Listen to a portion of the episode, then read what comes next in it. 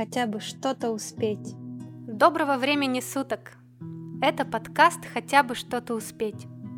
Меня зовут Анна Селицкая.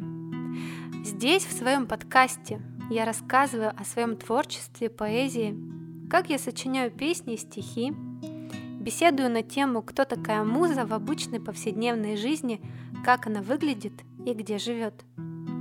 Здесь я пою песни для тебя, а может быть и о тебе. Исследую тему музыки и голоса вместе с интересными гостями. Слушайте мой подкаст «Хотя бы что-то успеть» на всех площадках. Присоединяйтесь к активному обсуждению в социальных сетях. Найти вы меня можете по моему имени и фамилии Анна Селицкая.